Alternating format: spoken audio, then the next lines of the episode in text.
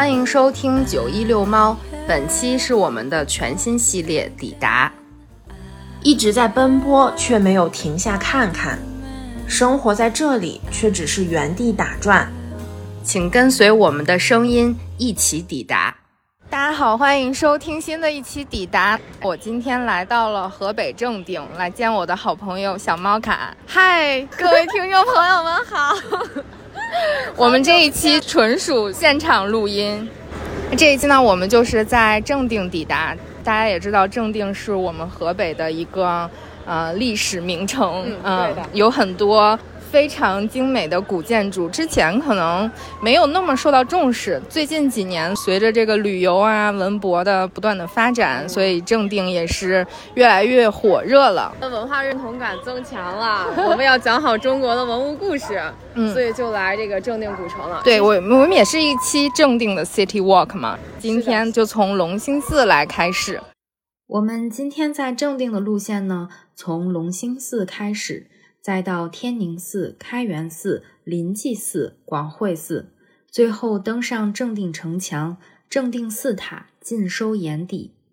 本期提到的所有寺庙佛塔的图片也会放在 show notes 里，大家可以点开看。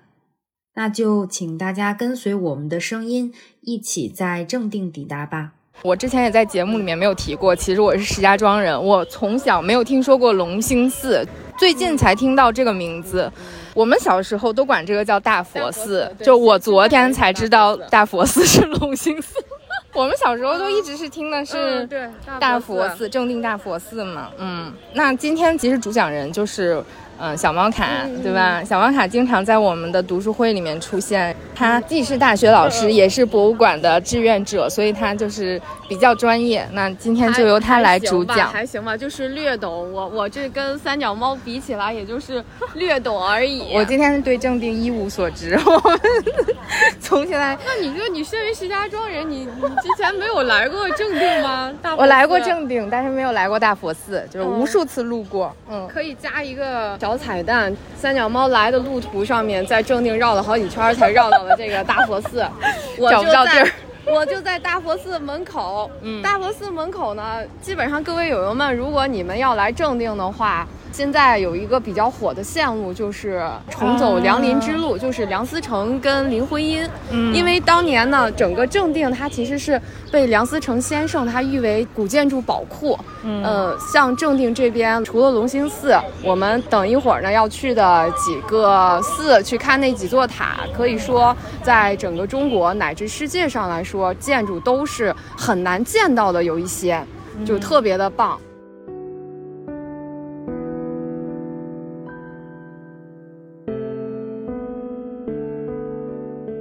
隆兴寺始建于隋文帝开皇六年，即公元五百八十六年，初名龙藏寺。北宋开宝四年，即公元九百七十一年，宋太祖赵匡胤扩建隆兴寺，主体建筑采用中轴线布局，形成一个南北纵深、规模宏大的宋代佛教建筑群。一跃成为和硕明寺。它坐北朝南，主要建筑分布于南北中轴线及其两侧，依次是天王殿、大觉六师殿、摩尼殿、戒坛、慈氏阁、转轮藏阁、大悲阁、弥陀殿、毗卢殿、龙腾院等等，形成正殿高大。而重院深层的格局，布局规整，巍峨壮观，既有殿堂金碧辉煌的气势，又有古刹庄严肃穆的氛围。寺院占地八万两千五百平方米，大小殿阁十余座，是研究宋代佛寺的典型实例。寺内汇集着大量的雕塑、壁画。碑碣等艺术珍品，被梁思成先生称之为“京外名刹之首”。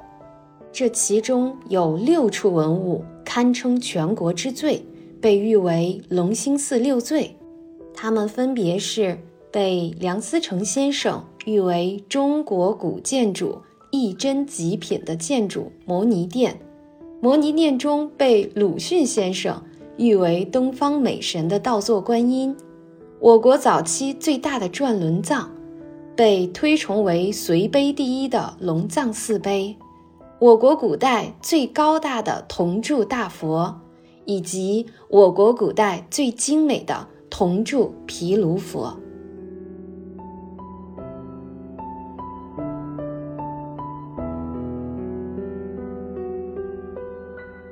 我刚才在等三脚猫来的时候呢，就是在龙兴寺的外面。龙兴寺外面呢是一条街。那么一般呢，就是对于一些寺庙来说呢，大家首先看到的就是属于影壁，影壁完了之后就是山门。呃，进了山门之后呢，可能会有桥，有的时候是没有桥。之后呢是天王殿。那三脚猫，你可以看看啊，它没有山门，没有山门。我昨天看了，你看了是不是？来，你你说一下，你说一下。我刚才来时候正好碰见一个老爷爷在讲那个故事，你跟大家讲一讲这个。因为昨天小玛莎给我发了一个预习资料，就是他一一过来就是天王殿，没有山门，山门是古寺的一个进门的地方，相当于是一个，就相当于家里的大门。对，但是这个龙兴寺没有，是因为。怎么着的一个原因，他把它修到了一个特别远的地方，在河南。对对对对对，刚才刚才那个老爷爷也是给说了一遍，四大山门远，山门在河南。嗯，就是说跟唐朝的大将军叫尉迟敬德的一个人，他当年呢奉命来修，来修整这个龙兴寺，但是呢只差修到山门的时候呢，朝廷就跟他说了，说你得赶紧回来啊。然后他就走了，走了之后呢，剩下这些工匠就犯愁了，说这个山门到底修在哪儿呢？然后这些人就快马加鞭的就追上他，大概就是在咱们河南开封这个地方追上了，就问了他，说尉迟敬德将军，我们那山门修在哪儿呀？然后尉迟敬德就比较着急，就大手一挥，就说就修山坡上吧。嗯，结果后来的这个人呢，就把龙兴寺的门修在了开封城，现在应该是北边的一个山上。嗯，所以就是说。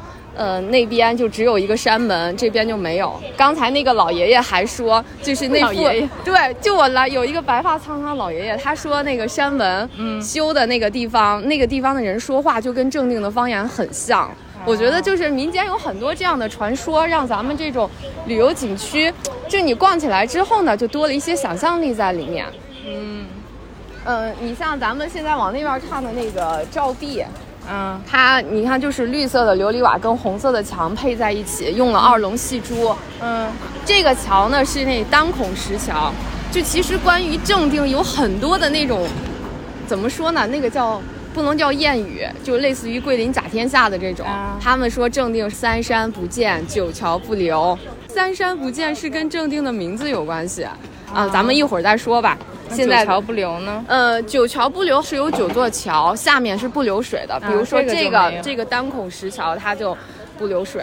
哎，我觉得挺有意思啊！你看它这个小狮子，嗯，我刚才在等你的时候，发现它小狮子，你看两个朝外，对，两个是朝里面。它的这个建筑形式让我想到故宫门前的华表，就是在天安门广场前的那个华表上面蹲的那个小兽，脑袋是看向外的。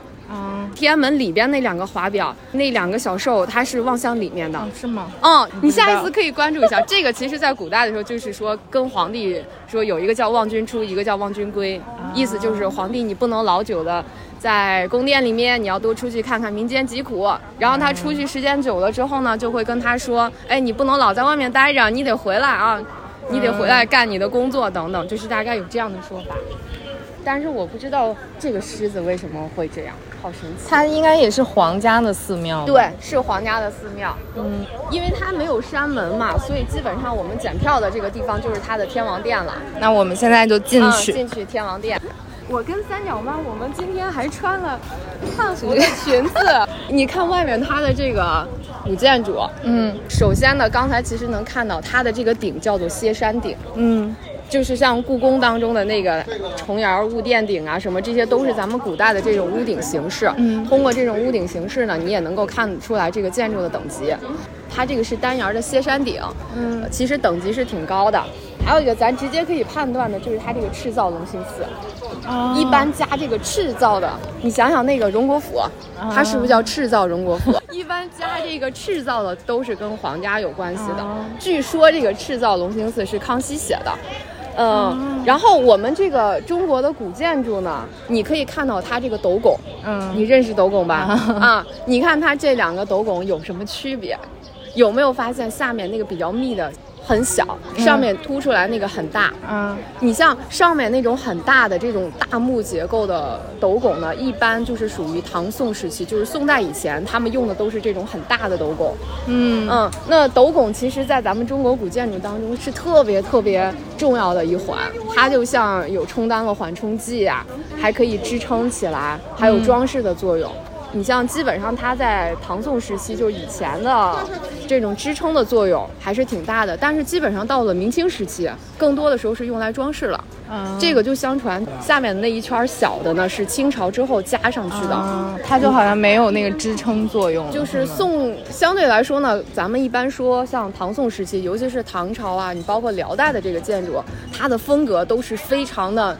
我感觉是特别辽阔的那种，嗯。嗯，到了明清之后呢，可能是有一些精细了，然后你再看上面画的那些彩绘，嗯，这在故宫里边更明显了。一般我们彩绘大概是分成三个等级，嗯。呃，首先就是叫做河西彩绘，河西彩绘呢，大家就可以想想故宫当中的那种金色的，就是那种特别华丽的，像那种是等级最高的。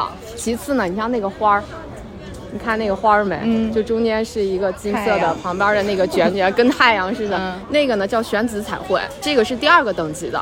还有一种就是咱民间常见到的，里边画的花儿。你看旁边那个两条龙上面那中间是不是有个花？嗯啊，你像那种带花儿的，什么各种人物的，这个叫做苏式彩绘。所以它这个地方是三个等级都有了。嗯，能够用龙的这个就是跟皇家有关系的。嗯，呃，而且据说这个殿它是整个龙兴寺当中，它始建于宋代嘛。嗯，这个殿是始建于宋代，咱们这个龙兴寺它是始建于隋朝的。嗯，据说天王殿的建筑是最古老的那个，我们进去看看吧，走。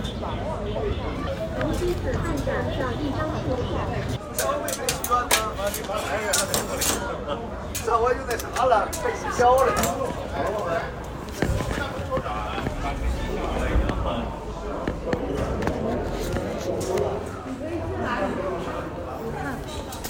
你看它这个大斗拱，你看它这种结构，嗯。这是踩着的坏人吗？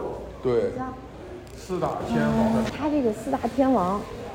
就是代表着叫风调雨顺，嗯，东边的东秦、西郊、南剑、北散，东边的那个天王呢，他是弹琵琶的，啊，嗯，你看到看到没？对，一般那个古寺里面都有这个，都是这样。西边的那个天王呢，就是拿着一条蛇，他其实拿着蛟龙；南边的那个天王呢，他拿拿的是剑，然后北边的天王呢，拿的是伞。就这个东西南北，就他们这几个天王组合起来，就叫做风调雨顺，其实就是祈祷咱们五谷丰登。嗯。我之前去大同善化寺和华严寺，其实所有的寺它的结构都是一样的，就是就是它的基本布局是差不多的，但是每一个朝代它的布局都不大一样。你比如你像。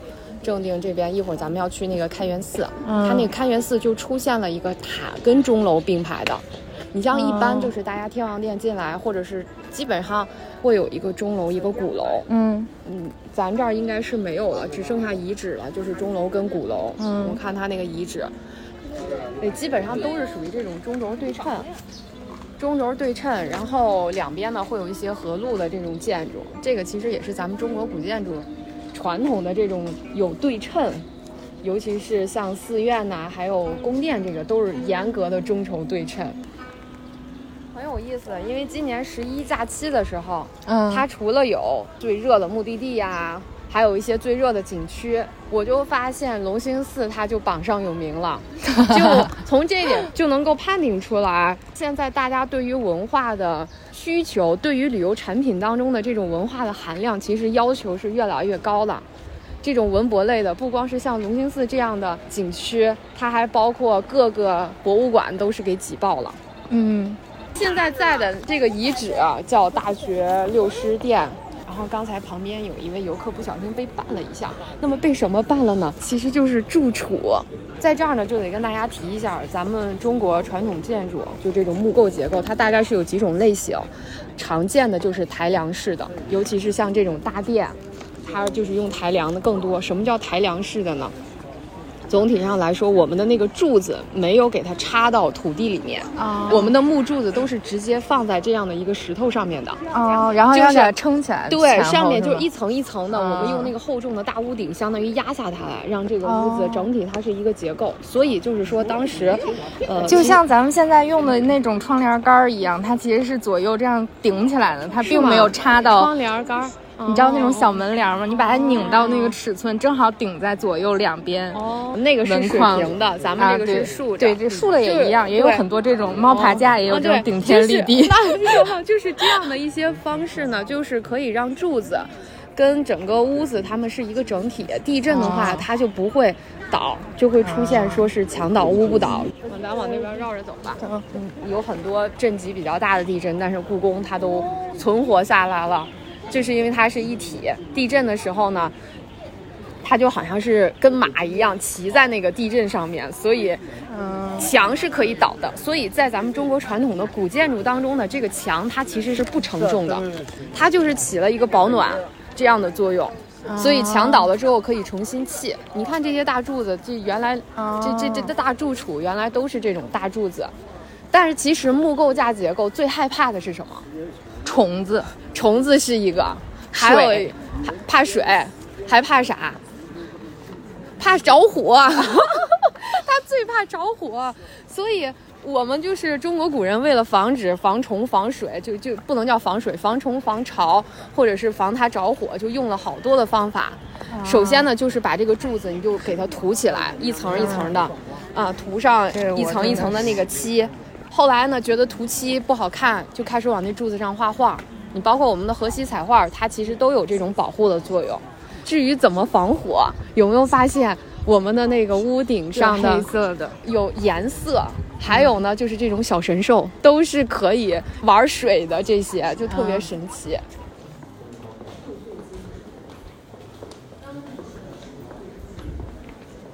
这个就是模拟店了。哦。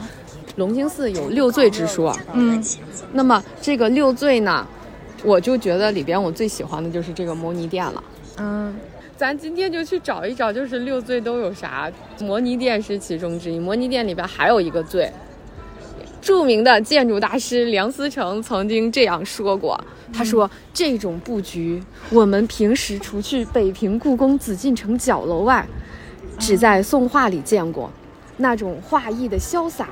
古晋的庄严的确令人起一种不可言喻的感觉。他说这个建筑可以说是现在海内外的孤品了。故宫角楼有印象吧？十字歇山。嗯，它这个呢，相当于从上面看的话也是一个十字。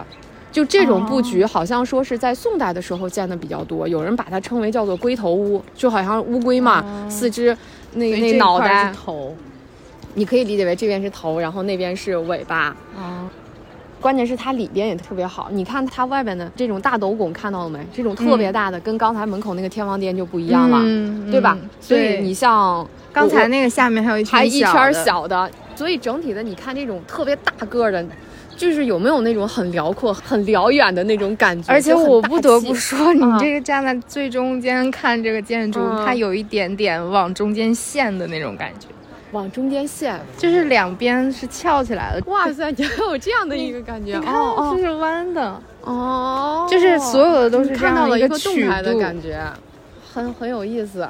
左右两边都被撑起来了，但是中间感觉有一点塌陷。那它上面可能那弯的，你像一般我们建筑看到屋顶最上面那个叫正脊，嗯，然后跟正脊交着的那个叫做垂脊，嗯，垂脊。你像因为它是歇山嘛，这个是属于重檐歇山，在重檐歇山之后呢，又套了四个歇山，嗯，旁边那个你看那跟直线一样，那个脊叫做呛脊，就是属于那个小动物们待着的那个，嗯，然后一般我们这个正脊上面两头。它都是会有一个小怪兽，那个小怪兽呢，它的名字叫做吃吻。它这个吃吻呢，基本上就是跟鱼有关系。你像在汉代以前的时候呢，它是属于一种鸟。就是鸟的那种翅膀，我觉得就是想要表现一种轻盈。后来我觉得换成了可以闹水的这些动物之后呢，感觉就是为了防止防止它着火。所以你看它那上面还放了两支箭，两把箭把它插在这儿，它就飞不了了。哦，剩下定住，对，把它给定住。你看它那个墙脊上爬的那些小兽，它基本上前面有一个叫做仙人骑凤，你就知道了，在故宫里边那些小兽的，嗯，后面就是。望龙凤啊，什么龙凤啊，天马海马，天马呀，天马海马酸泥等等，就是一堆。它这儿也是这样的。然后你看它的这个瓦是绿色的琉璃瓦，我觉得是有点带剪边儿的，也不知道它那个是不是褪色了。嗯，和故宫里面文渊阁是一样的，还有钟楼，就是它的那个顶的颜色，就是都是为了防火嘛。对，防火。嗯。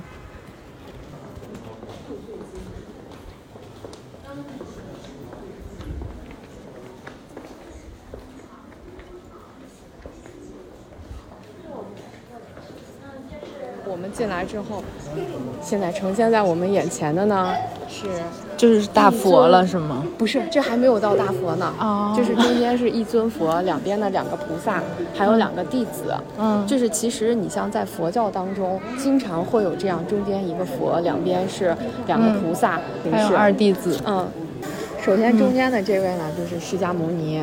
嗯，这两边的这两两尊菩萨，他一个是文殊。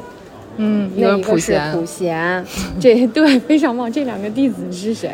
阿难和迦叶。嗯，对，迦叶是他的大弟子，嗯，就比较贤惠嘛，所以你看是比较稳重的。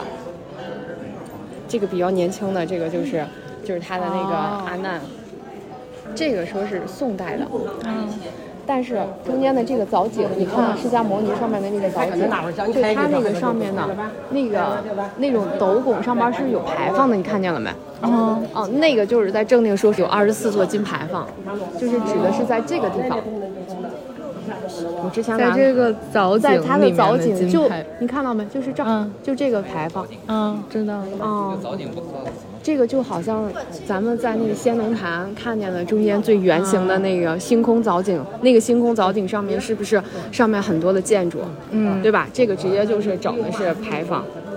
摩尼殿，我觉得它比较精致的是它的壁画。你看，它这个四周其实是有壁画的，就是佛祖在这边，那面那上面还有被鲁迅称为东方女神的倒座观音。所以就是这个，对，就在这个店啊，就在这个店里面。你仔细看它的这个壁画，说实话，我有点看不清。对，很正常，因为我们要保护它。在这儿就是想要倡议咱们各位友友们，如果出门旅行的时候。嗯，看到像壁画呀这些，它需要保护的，大家尽量的不要拿手机打光去照它们，这样会伤害它。它讲的是那个释迦牟尼的佛本生的故事，他一辈子的对，一直到涅槃。从那像这个就比较好看，这边是给大家描述的像是西方极乐世界，嗯，所以你看上去它是比较相对来说是富于变化性，从它色彩的这个配合，然后到它的这种线条。但这个中间的就还是属于咱们的那个佛祖，然后两边跟着两位菩萨，然后你再剩下看其他的这些佛，你它都是一组一组的出现。嗯，有没有发现它就是很自然的用一些云气纹，或者是用咱们这些佛祖身上的这种光什么的，自很自然而然的，就是给你划分出来这种画面的空间了，就是有主角突出，同时呢，你看每一处它都可以单成画面。这边还有一个小惊喜。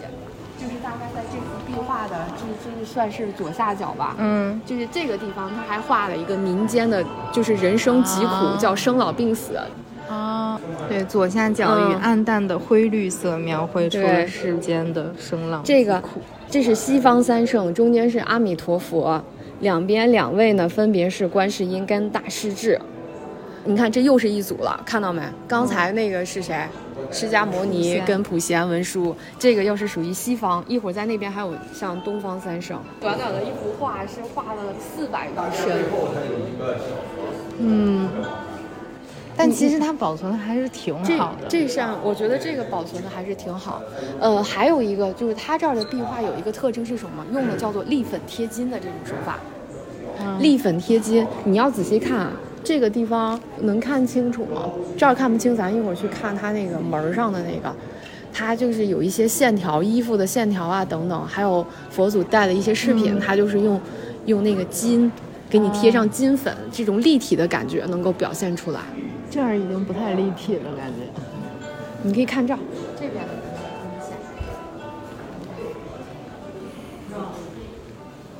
有没有看到？它这个壁画里边最出名的是中间的这尊，哦，叫鬼子母。哦哦，听说了是吧？对，我昨天看了那个书了。其实我，你看他他那头上的那个发饰，嗯，还有他身上的这些，有点像美杜莎。你看为啥像美杜莎？因为他就是头上九九个九条蛇。你看他那个发冠是不是？他就是能够表现出来，他作为一个母亲，因为他的孩子那不是，就是被这个坏蛋给掳走了之后这种心情嘛。你就仔细看，就周围这一圈，就每个人他每一尊神，他的表情还有他的衣着，就是他整体的造像都不一样。嗯，但是一会儿咱们再仔细看，一进来有两幅壁画，相传是清代画的，宋代跟清代的这种风格就很明显。嗯，你绕过来之后，这边就是倒坐观音。嗯，这是那个最出名的。对，这个也是六岁之一。他为什么是倒坐呢？据说，因为观世音菩萨这些佛祖，他们其实都应该脸朝南的。就是说，他这个倒坐，寓意着不度完众生誓不回头的。哦，就是有这样的一些，呃，想法，这叫发大愿，好像是这样的。然后像这种类型的，它整体的为什么就说它是东方美神呢？因为它整体的造型，你看跟咱们之前见到的那种观音像是不一样的。嗯，之前那种观音像都是很端正。对吧？嗯，但是你看，它就这种盘腿坐在这儿，还有一个比较有趣的地方是，无论你在下面，就是一百八十度这个平面去看它，你在哪里都会感觉它眼睛在看你。嗯，咱可以绕绕。嗯，你看它周围的这种，就是这个小佛呀什么的，都是用这种浮雕的形式。你像它这种彩塑，我记得好像之前在开封好像是有个大相国寺，那个大相国寺里面也有这样的泥塑墙。其实我觉得很立体。对，我觉得等你下回来之后，咱们可以去毗卢寺，去毗卢寺专门看它那里边的壁画。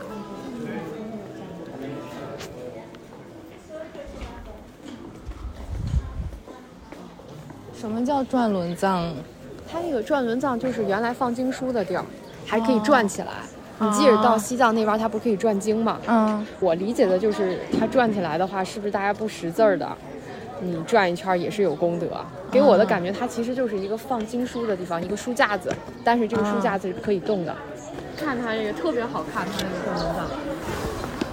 咱们跟友友们说了是吧？我穿的是八破裙，你穿的是不好走的裙。你看，就特别的好看这个转轮藏，这样一个应该是八角的，哇，飞进来只鸽子。它这个建筑结构有一个比较特殊的地方，为了把中间的这个转轮藏的位置给它腾出来，它用了一个叫做移柱造。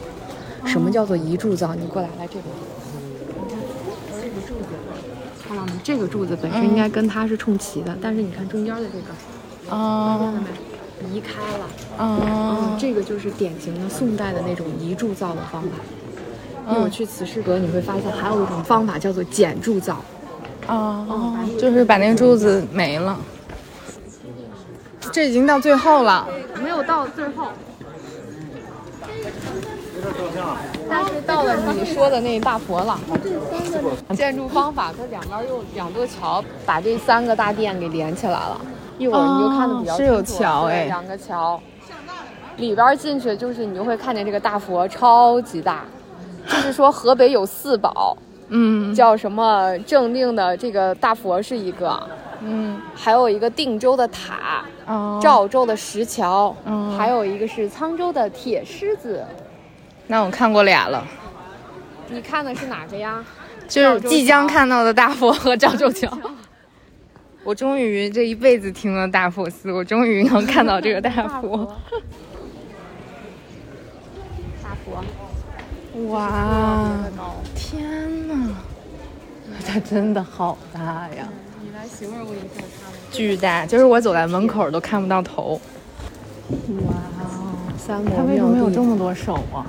这个就是属于千手千眼观音呀，什么这些是每一只手它都会拿一个法器，就寓意着特别厉害，可以解众生所有的这种苦难。他每个手里边拿的是宝器，这是千手观音像。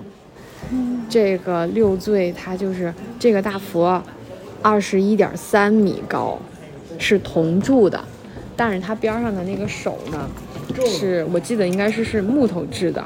这个是世界上铜铸立佛像中最高大、最古老的观音像，所以你才会说它叫大佛寺。就是说，关于这个大佛的来历，还有一些传奇故事。它的造像是四十二臂，有的时候两就两只手在胸前合十，看着了吧？然后左右两侧各有二十只，二十只手分别持日月净瓶、金刚杵、乾坤袋等法器，就象征着这个观音菩萨拥有极大的法力。你看，就是为众生解除各种各样的苦难。根据《法华经》说，观音菩萨有三十三种化身，六种变相。千手千眼就是其中的一种，那四十只手还各有一只眼睛，就是四十只手、四十只眼，再加上二十五有，所以乘起来就正好是千手千眼。说这个千手表示护持众生，千眼表示关照世间，也就什么都能管的意思。还有一个好玩的，你就想想，这么大的佛，你说怎么给它运进来？它是整个的吗？就就整个的这么大的一个铜，对，其实就专家们关于它的这个铜铸到底是怎么铸成的，是一气呵成的还是分布铸成的，好像还没有定论。据说，咱们现在假设它就是一下子铸成的，那肯定是先立的摊后盖的殿。对，这个就是属于很多的这个寺庙有这样的建筑。如果这个佛祖特别大的话，佛像特别大，就是先建佛像，然后再搭旁边的这个建筑。这个佛看起来，就我看着啊，我就觉得它特别的机械手那种，你不觉得吗？它就好像它能动起来一样，它的胳膊都有关节，而且每个都很细。木头。对，而且现在他手里拿着的一样法器上面有一只小鸽子，很可爱。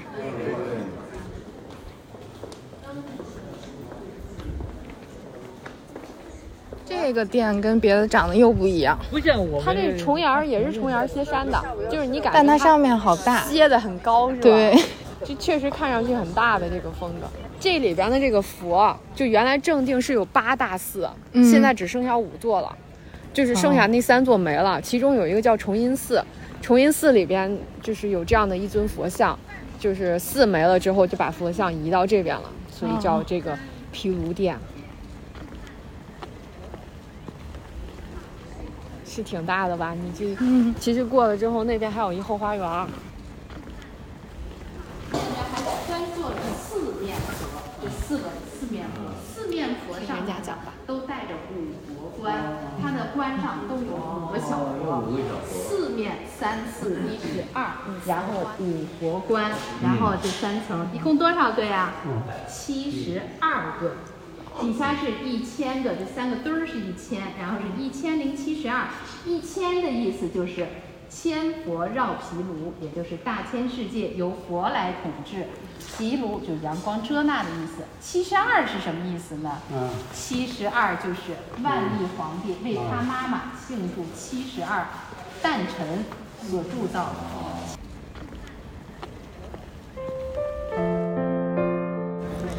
我们现在从。龙兴寺，也就是大佛寺出来了，吃完了烧麦，走在正定古城的小路上。红色的墙，绿色的槐树，不是这条路也叫中山路，应该也是这个城里的主路了吧？咱们这条线路呢，你走中山路，一会儿走到前面是燕赵大街，就把正定的这几个经典的五个寺全串起来了。要是能把秋天阳光洒下来的声音录进去，就太美好了。当然只有装修的声音。就目前在修路这边，我们就提着裙子，噼里汤啷的就过来了。除了这种古建筑，正定还有一些近现代的建筑。二五六医院里面，它其实是有两栋西洋建筑。你现在看到了，看到没？它好像有一个叫神父楼，一个是修女楼，是属于那个年代，有点西洋式的建筑。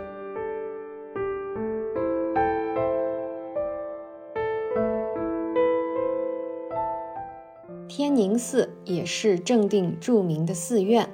根据清代正定县志的记载，天宁寺规模宏大，香火鼎盛，牌坊、重门、天王殿、前殿、后殿、凌霄塔等主要建筑自南而北依次排列。民国初年，寺院屡遭恶难，殿堂一一毁坏，主要建筑。仅存凌霄塔。凌霄塔是为纪念慧光法师而建。根据史料记载，公元七百六十二年，唐代宗李煜继位，准备御驾亲征，平定河北叛军。长安清教寺法师暗示代宗皇帝，派慧光法师到衡州劝说张忠治归顺朝廷。在慧光法师的劝说下，张忠治终于归附大唐。因慧光法师对大唐有功，又愿留在衡州，唐代宗便下诏令长安工匠在衡州为慧光法师建造寺院。公元七百六十五年，慧光法师圆寂，唐代宗又敕令建塔厚葬，以示纪念。取名慧光塔。北宋大观元年，即公元一千一百零七年，宋徽宗敕改此寺为天宁寺，取天下安宁之意。慧光塔改为凌霄塔。凌霄塔是一座砖木混纺的九层阁楼式塔，可供人登临。塔高四十点九八米，是正定四塔中最高大者。为古郡之巨观，因其上半部分全为木构，故又俗称木塔。凌霄塔平面呈八角形，塔身共分九层，矗立在八角形台基上。塔身一至三层为宋代在唐塔的残址上重修，四层以上的木结构部分为金代重建。塔正中设木中心柱，直通塔顶。这种塔心柱式结构，国内现存实物仅此一例。因此，著名古建筑专家罗哲文先生曾经称，我国现存实物中，仅河北正定天宁寺木结构尚存这一结构形式，是极为珍贵的实例。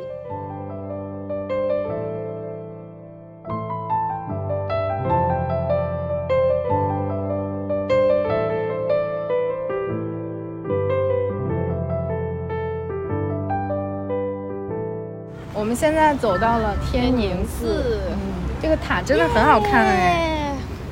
塔呢，一般它就根据这个外形，根据它的材料，可以划分成好多种类型。你像这个是砖木混纺的，砖木混纺的这种塔，它其实叫做阁楼式塔，是可以登上去的。这种阁楼式塔呢，就相当于大家看上去就跟咱们中国传统的建筑没什么区别。你像这个塔，它刚从印度那边传过来的时候。它好像叫苏堵坡，就是有点像那个白塔，就那个覆钵，嗯，就是倒过来的白塔那种叫覆钵式塔。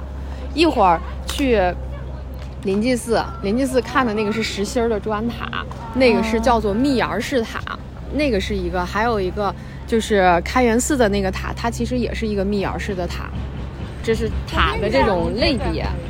那么其实最一开始的这个塔呢，它它就是属于叫塔种。它就是这种高僧圆寂了之后，那舍利子啊什么，或者它的一些有一些叫什么衣钵种啊，就是主要是承担这样的一种作用。嗯，所以后来来到咱们中国之后，咱有点欣赏不了它那塔的样子。后来好多时候就把那个塔，你看到没？塔刹。嗯，塔刹的那个上面其实就是模拟它原来的那个塔的样子了。咱们不喜欢它原来那个造型，就把它放在那个塔刹上面了。然后，呃，就是大家出门玩的时候，一般就是你像跟佛教相关的这种的，上面就好像是那种，就跟法器似的那个塔刹。你要是去南方有一些村落，你比如村子里面它有一个塔，那个塔文笔塔。有点像风水塔，它那个上面可能会可以给你放上一根笔啊什么的，是希望它这个村子里边可以广出才人，大家考考学都能考上的那种寓意。给大家念一下这门口写的。塔是寺院的灵气所在，绕塔祈福是人们祈求天下永远安宁安康的一种形式。顺时针绕塔一周阖家幸福，绕塔两周福寿双全，绕塔三周国泰民安，绕塔四周四季丰财，绕塔五周天下为公，绕塔六周皆事顺利，绕塔七周世界大同。哦，他翻译的是 prayer walking，嗯。让我们来绕一圈，绕一圈是阖家幸福。敢问绕几圈可以变成天下发财？天下发财。先让我一夜暴富，绕几圈。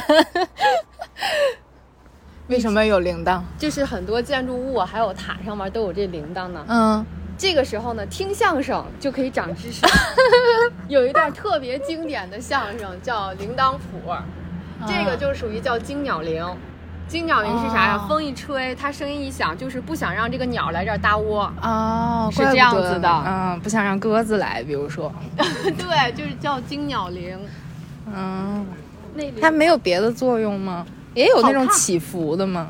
装饰性的倒是没有，它最核心的作用就是属于惊鸟，不让鸟过来。你咱们绕几圈？绕三圈吧。三圈是什么呀？国泰民安，是吧？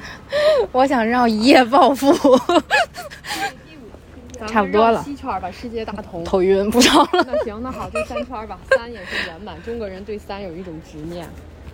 我们进去看看吧。行，他进来来都来了。是狗女城顶，还挺好看的。嗯，有点像国外的那个万神庙。就是它这个塔。也是属于有一个罕见的这种构造手法。你看现在说话都有回音了，因为我们是在塔里面了，是因为它这儿用了一个中心柱的造法。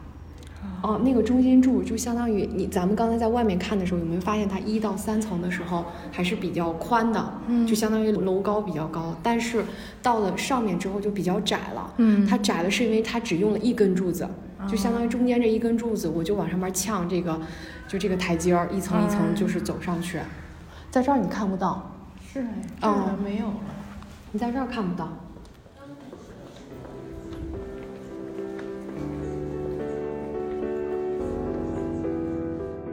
天宁寺这座凌霄塔是寺院在民国时期遭到毁坏后唯一留下的建筑。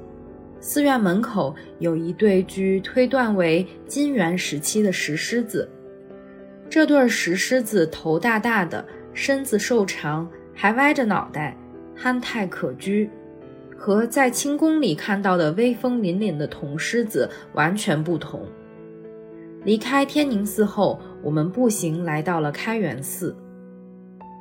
正定开元寺始建于东魏兴和二年，即公元五百四十年，原名静观寺，在唐开元年间。奉敕改名开元寺，成为正定城内敕奉皇帝千秋节的圣寺，也是唐玄宗以后正定地位最高的寺院。这座千年古寺，建筑格局独特，主殿为法传殿，殿西侧是须弥塔，东侧是钟楼，最为突出的就是在天王殿的两侧。不是钟鼓楼相对，而采用了塔与钟楼相对而立的形制。这种塔与阁相对制的平面布局，仅在唐代建筑史中有如此实例。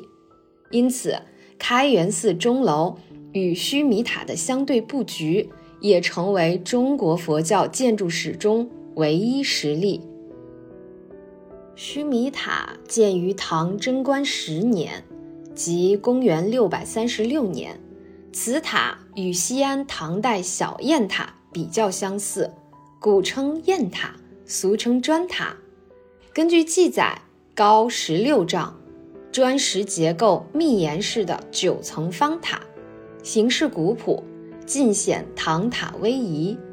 须弥塔立于正方形塔基上。塔身第一层下部砌石斗板一周，各两端均饰有浮雕立式一区，石腰线以上为砖砌，正面中间开有一石旋门，门楣上端嵌一石额，题有“须弥峭立”四字。石塔自首层起以上八层渐次收敛。正面均开正方形小窗，各檐叠色挑出，檐角系峰铎，塔顶为金属塔刹。开元寺钟楼是我国现存年代最早的一座木结构钟楼，也是国内唯一的唐代钟楼实例。钟楼内有一口重约十一吨的唐代铜钟。悬挂于楼中心粗大的木架上，千年不坠，可谓世界奇观。钟楼的钟与楼一体，重心在钟上，所以在民间有钟落楼毁的传说。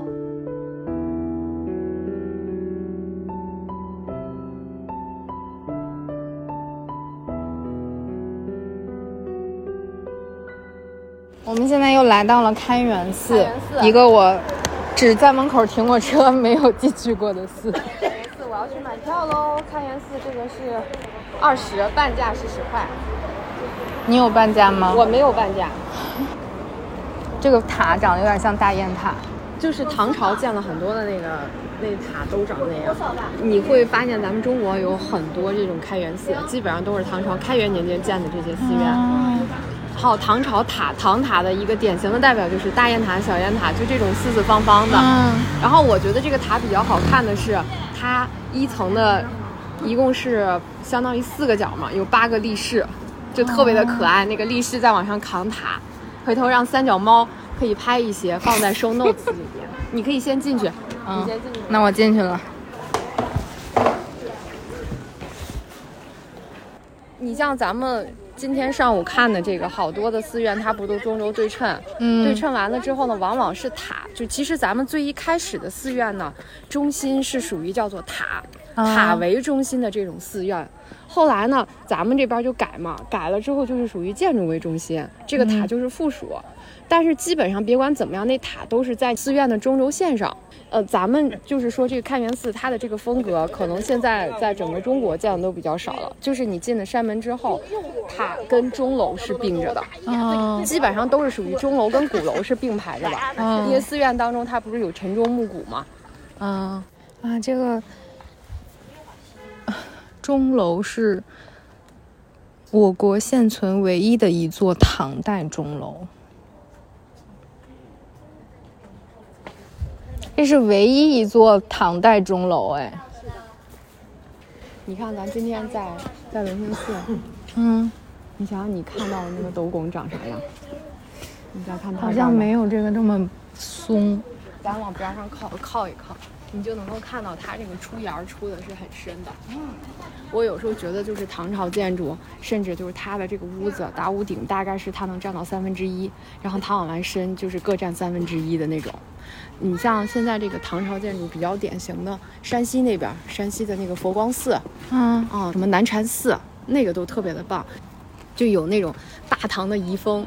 还有一个就是唐朝的建筑，他喜欢用那个窗户，那窗户叫直棂窗。啊，就是这样一根一根的那个棍儿的，你像故宫的那种斜的那种格子的，那叫格扇窗。啊，在唐以前，他他喜欢用这种直棂窗。他他这个钟楼有一个比较好玩的是什么呢？他那个大钟，据说就是它整个这个楼，它的重心是在那口钟上。所以也就是说，有可能会出现那个大钟如果掉下来的话，钟楼就塌了。对，这个楼就塌了，就是有这种可能。这，所以你可以看到，它就真的是这是属于最原始的那种斗拱，一共就这么几个就支撑起来了，很简约，就很大方的那种。我觉得我还是挺喜欢这个唐朝的这种建筑风格。你像在建筑学界，很多那学者他们不太喜欢明清的建筑，就觉得明清的这建筑小气，就觉得那大唐那会儿还是比较有容乃大的这种感觉。嗯，可以进去看看去。现在还有钟，有钟在里边呢。嗯，哦，还真的有钟哎。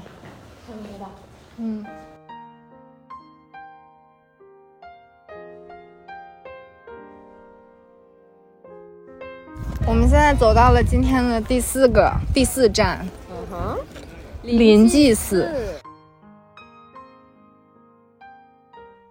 临济寺是中国佛教临济宗的祖庭，千百年来，这里晨钟暮鼓，寒暑不辍，梵音如歌，传唱不停，香火旺盛，门庭若市。寺院始建于东魏兴和二年。即公元五百四十年，原址就在当时正定城东南的临济村，原名临济院。唐大中八年，即公元八百五十四年，临济寺由城外迁入城内，迎邀义玄禅师前来住持。义玄在临济寺提出了一系列便于普及的佛教理论。创立了禅宗的一个重要的分支临济宗，成为临济宗的创始人。他不仅让临济寺成为临济宗的发祥地，也让正定成了闻名中外的临济宗的祖庭。中国的禅宗由印度人达摩首创，经六祖慧能大力弘扬，到唐朝中期，逐步形成了临济宗为代表的。五家禅宗，其中临济宗是影响最大的禅宗流派。在南宋时期，日本僧人荣西曾经两次前来学习佛法，回国之后首创了日本佛教临济宗，让临济宗成为日本佛教的主要宗派之一。此宗认定正定临济寺为其祖庭。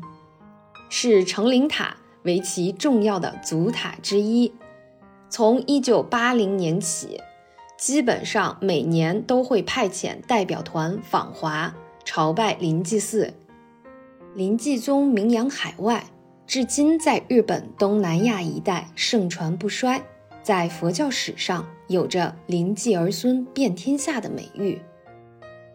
虽然临济寺曾经在宋金时期毁于战火，唯塔独存，但是历朝历代对其都进行了修缮。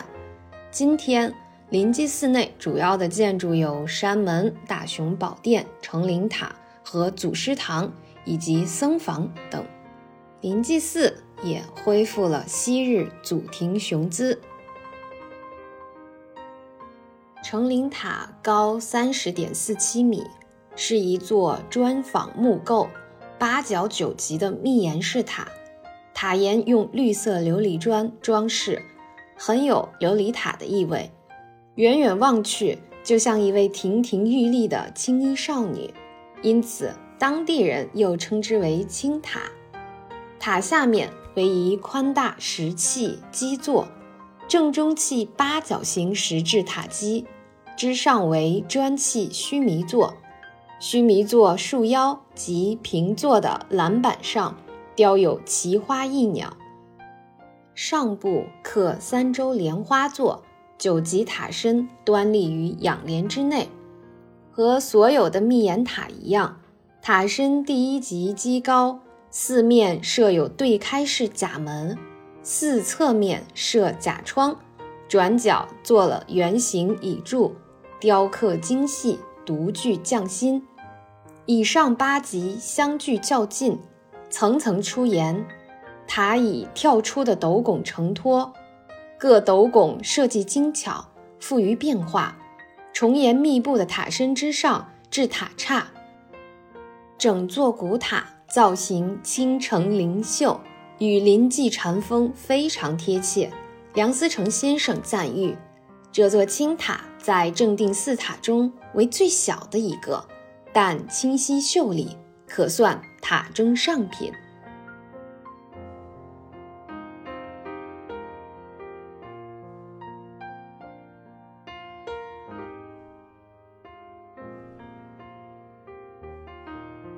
临济寺呢是临济宗的祖庭，这个寺是在这几个寺里面年代最久远的，最早建于魏晋南北朝时期。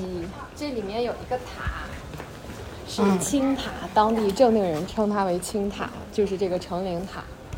这是一个唯一不要钱的景点，是典型的，这个是典型的，呃，密檐式塔。就密檐式塔，它有一个特征，下边就是一楼。一楼是宽的，然后再往上面就特别的挤，但是每一层之间的距离都是一样的，就是好像上面给压了一样。这就是这个长陵塔。哦，这底下还真是挺宽的。对。你看它虽然是砖塔，但是它还是模拟的咱们中国传统的这种斗拱。嗯。你看下边这一层斗拱，你看斗拱上面的之后就是莲花，就好像这个塔就是在莲花当中开出来的那种。我觉得它比较好看的是它上面每一个檐儿呀，嗯，每一个檐儿啊都是都特别的漂亮，嗯，就真的是这叫塔如其名，成灵嘛，又澄澈又又机灵的那种感觉。上面那个塔刹，你看这上面也有那莲花的纹路，嗯，就很好看。我们现在走到了今天的最后一站。广惠寺，广惠寺是这个所有的景点里面我唯一一个之前去过的地方。其实正定的这些寺庙，现在只有隆兴寺还有临济寺是两个比较完整的寺，剩下的这几个主要只剩下了塔，但是这几个塔就是精品。嗯呃，分别代表了各种形式。你像这个华塔，华塔之前就有人说它是像阁楼式塔，因为它是可以爬上去的。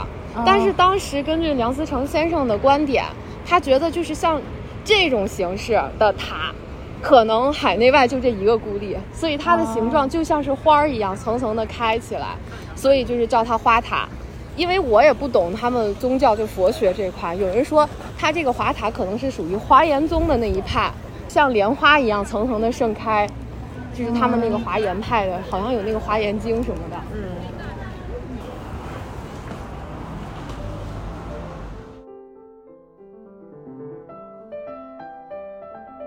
正定广惠寺始建于唐贞元年间，即公元七百八十五年到公元八百零五年之间。在其最兴盛的时期，东西宽一百九十六米，南北长二百三十九米。寺内建筑自南而北依次为天王殿、前殿、华塔和地藏殿。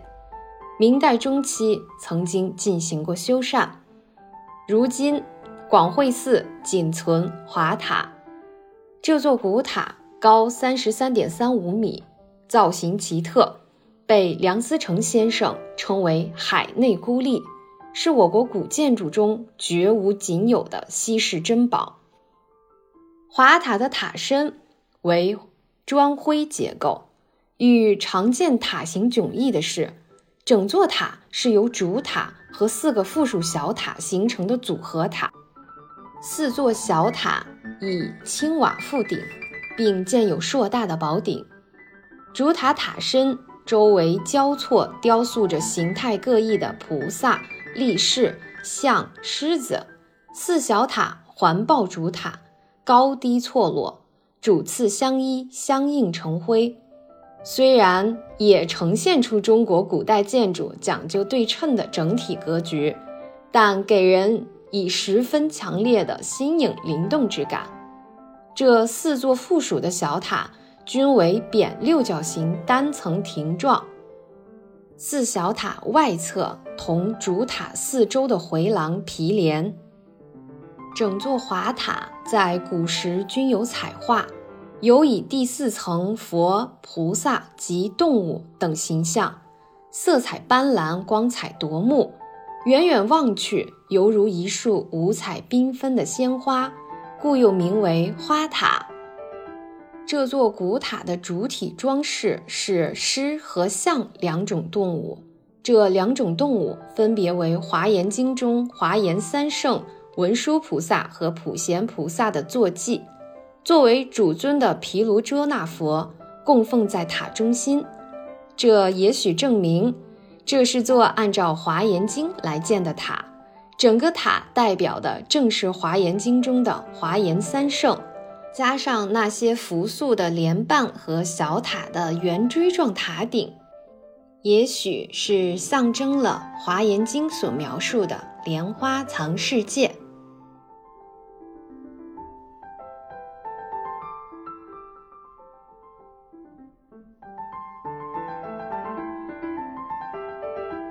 这个塔特别的好看，嗯，三到四层，嗯，最下面这一层呢，它其实是几个小爆煞，就是第一层，嗯，第一层，第一层，哦，原来这个叫爆煞啊，这个叫小爆煞，就是推出，就是凸出来的。